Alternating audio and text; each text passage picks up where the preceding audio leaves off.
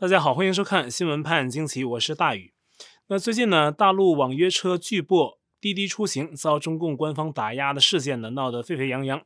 六月三十号，滴滴出行在纽约证交所上市，筹得资金四十四亿美元。但是刚过两天，七月二号，中共网信办就以防范国家数据安全风险的理由，对滴滴出行展开调查。之后又说滴滴出行严重违法违规，收集使用个人信息。那么滴滴出行的手机 App 呀，因此被勒令下架。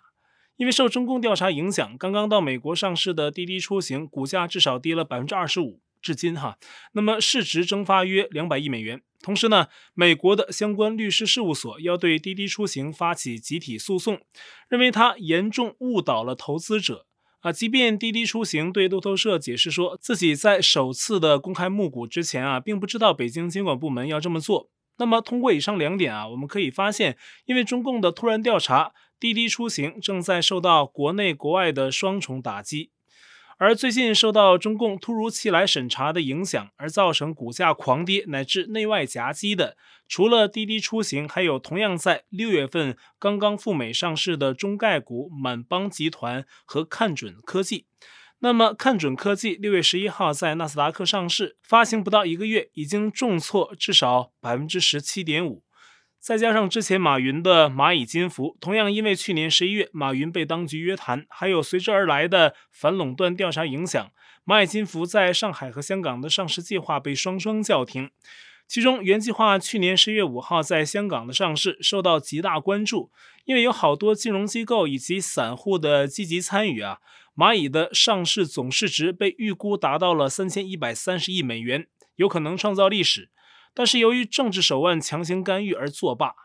因为以上种种事例，美国 CNBC 财经主播 Jim Cramer 在最近的节目中直言：“谁在买中概股，谁就是傻子。”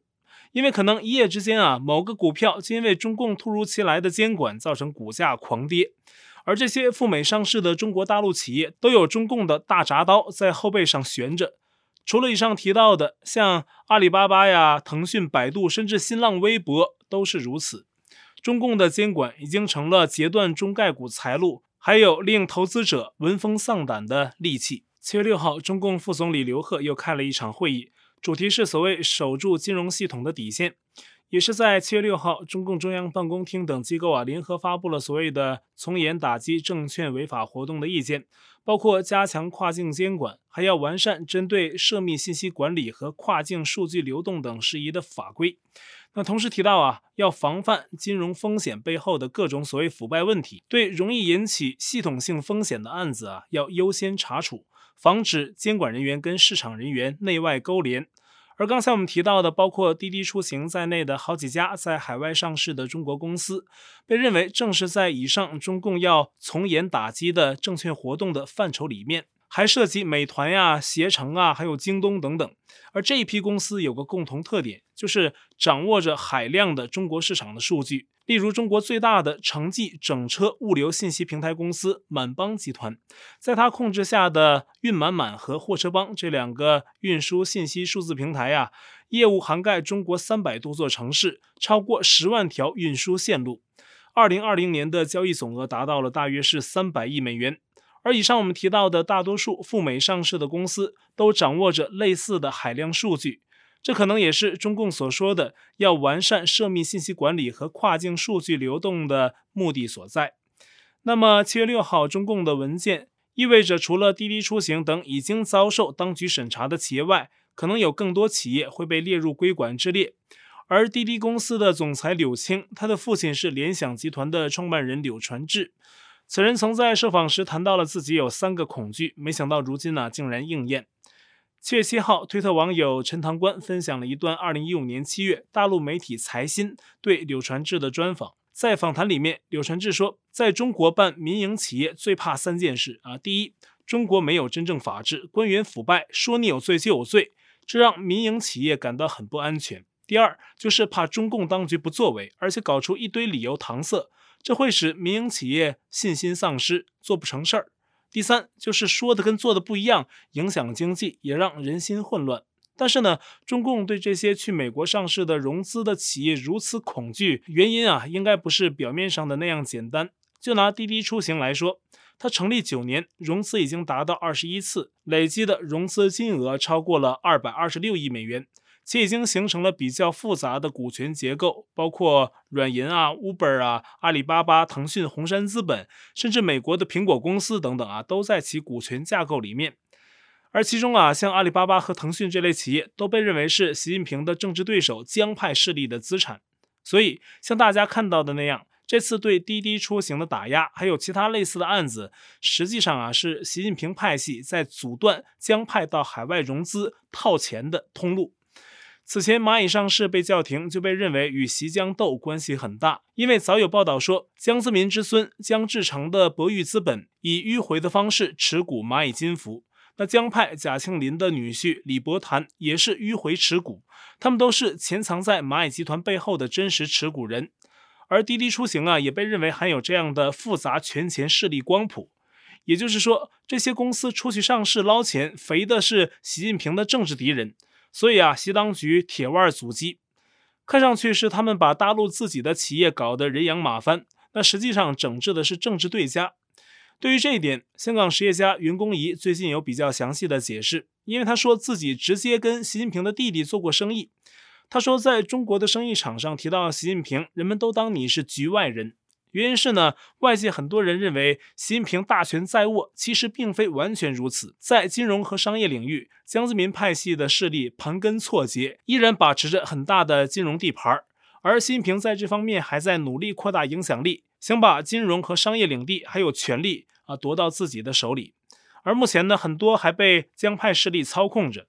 而习近平主要抓住的是枪杆子。那么，习近平这个人呢，本身没什么文化啊，大家都知道啊，在毛时代成长的他，对毛的那套政治思想啊，特别的浓厚。所以，习近平就是在拿毛泽东的权斗思想，在维护权力，去在各个领域夺权。那整个思维都是毛泽东那样的，甚至一旦遭遇外国孤立，习近平都做好了闭关锁国的准备。正是因为这些思想，所以啊，这也是他能有恃无恐地做出搞死香港、谋划以极端手段统一台湾、把外出融资的中共国企业纷纷拖回中国这类事情的重要原因之一。那么袁公仪啊，有一句话，我觉得也很说明问题。他说，在共产党体制内，人一旦有了权，就会越发觉得不安全，从而不断地继续抓权，拼了命去抓更大的权力，使祸国殃民变成一种恶性循环。不只是习近平，任何人在中共体制内掌权，想要靠共产党维持统治的，都会如此。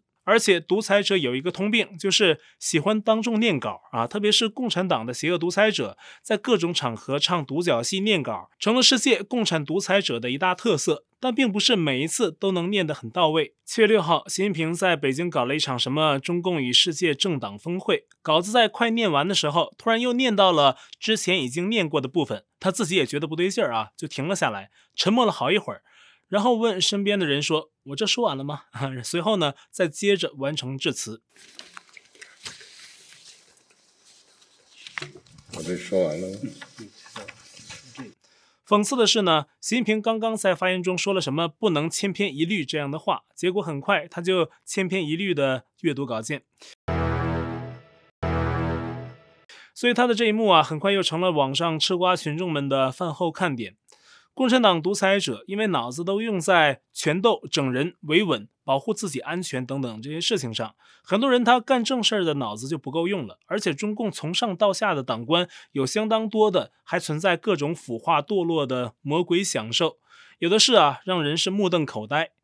最近中共喉舌媒体新华社换了个总编啊，原总编和平被免职，由中宣部副部长傅华接班儿。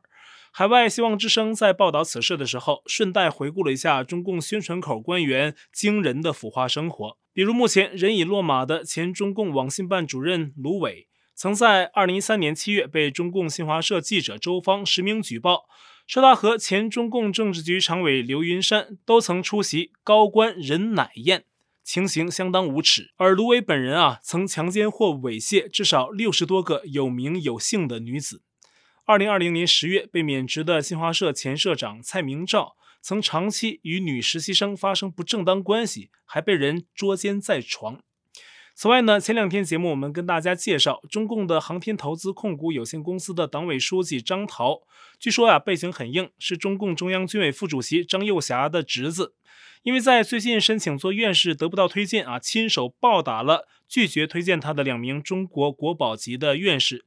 其中一人甚至已经是八十五岁了。此事受到很大的关注。如今更多打人细节被曝光，那被打的人中啊，那位叫吴美荣的老院士给自己的校友写信介绍情况，提到张桃在酒席间啊就开始动手打人，那酒席散了，出门还在打，而且出手很致命。吴美荣说自己被打后啊是受了这辈子所有痛苦的几十倍。张桃是真的行凶太可怕了，还说中共各部委央企啊有贪污犯，但是像张涛这样的他本人还没遇到过。他希望张涛能得到惩罚，还要查张涛的黑社会背景。物以类聚，人以群分。以上这还只是中共官员真实现行的九牛一毛。类似这种事情，咱们做专题节目，在这儿讲一个月都讲不完。就拖着这样一部行尸走肉般的堕落官僚机器，那习近平还在梦想着超越美国。彭博社最近在报道中分析说，啊，中共国或许永远不会超越美国，成为世界第一大经济体。因为经济成长率是由劳动力规模呀，还有生产力，还有资本存量这三个因素决定。但是中共国的这三个因素啊，有点跛足。那么彭博社认为，除了因为大搞基础建设，资本存量的前景呢还算 OK 之外，劳动力规模因为计生政策带来的人口老龄化问题正步入危机，而中共国的生产力，根据分析师的预测，直到二零五零年。中共才有可能赶上美国，差得太远。除此之外呢，更重要的，中共无时无刻不在面临着内部政治斗争带来的危机、社会矛盾激化、国际孤立、经济衰退等等啊，这些都会让中共的如意算盘打烂。就算排除一切不稳定因素，排除一切阻力，中共的经济水平想赶上美国，至少也要等到二零三一年，而不是中共自己预想的二零二八年或者更早。虽然习近平在七月五号跟德法领导人进行视讯会议时说，中共国最希望发展好自己，不是取代别人，意思是不想跟美国竞争。这听上去啊，调子好像放低了。我们在七月一号之前的节目中跟大家聊过啊，说习近平前段时间啊提倡改变战狼语言，要战狼扮可爱，应该是认识到了战狼外交的危害。但是呢，刚好赶上了七一党庆，战狼语言正好是可以被中共用来煽动民族主义情绪，然后利用民族主义情绪，在一些看不清局势的民众间啊，营造一种统治的合法性。不过现在七一党庆过了啊，习近平冒出来这么一句话，暗示说不想取代美国，可能是在尝试压低调门，在世界面前变换面目。可是无论怎么说，现在已经晚了，因为过去那么长一段时间的咄咄逼人，已经令世界认识到中共的危害。例如，美国之音报道，美国国会研究处在七月一号的一份报道中提到，已经把中共海军列为美国海军实现对西太平洋深海海域控制的重大挑战。这里不是说中共怎么强啊，在我看来呢，这是美国在军事上的话语习惯，会把潜在的危险描述得很迫切，以利于备战和应对。而美国国会的这一态度，将促成美军更多在亚太地区布局，增大军事预算，以遏制中共在这个区域施加的影响力。那实际上啊，中共能够威胁世界的东西是越来越少。最典型的就是中共当初报复澳洲。去年四月，澳洲提出要独立调查在武汉的疫情，结果中共自那以后就开始报复澳大利亚。澳洲的产品。从牛肉、海鲜、葡萄酒，再到煤炭、矿石，先后都被中共抵制。这样做的目的是迫使澳大利亚妥协，让他别再跟着美国，而对北京跪低，也想以此示范给美国的盟友。但是澳大利亚并未妥协，一直坚守立场，而且一再对中共展示强硬的态度，与美日欧等盟友啊通力配合，反制中共，而且起到了一种主导的作用。这样做呢，反而令中共灰头土脸。因为澳大利亚的产品虽然很多被中共抵制，但却远销别的国家。而澳洲的铁矿石啊，就算中共喊抵制装装样子，但是后来还是买了澳大利亚的铁矿，因为这是中共非常需要的。反而现在澳洲的铁矿石价格由于需求大啊，价格还涨上去了。中共对澳大利亚的制裁一败涂地。那国际上啊，现在对中共强硬的也更多了。还有像欧洲立陶宛这样的小国已经表态，要在今年十一月或十一月在台湾建立办事处，而且，立陶宛的经济与创新部部长阿尔莫奈特对德国媒体表示，立陶宛丝毫不怕中共国的制裁，而立陶宛是一个出口导向型的经济体，在台湾这个主要的晶片生产国设置办事处，非常符合立陶宛的利益。那么，阿尔莫奈特还提到，上世纪九十年代初，台湾还帮助立陶宛等波罗的海国家向自由民主和市场经济转型。而在七月七号，台湾中华民国的一个邦交国海地传出了不幸消息，该国总统莫伊斯今早在自己住所遭到枪杀。目前呢，海地总理代行总统之职，并且全国戒严，所以出口都被关闭。根据美国媒体迈阿密先驱报的消息啊，事发当地有人透露，施袭者在刺杀行动前曾自称是美国缉毒局的探员。其中一个貌似美国人的男子要求在场人都离开，但是这些人事后被揭发根本不是美国缉毒局的人员。那名男子也不是美国口音的英语。根据海地一名官员的话说呀，这些人啊实际上是佣兵啊。今年二月，海地刚刚捣毁了一个暗杀莫伊斯的图谋，不知道本次案件是否跟当时的事件有关。好，我在 Telegram 上面的观众讨论群是 t.me 斜线 xwpajq 下划线 us，节目信箱是 xwpajq@gmail.com，还有我的会员网站网址是大宇 u s dot com，也欢迎您订阅本频道并点击小铃铛获得节目发布通知。那感谢您的收看，我们下期再会。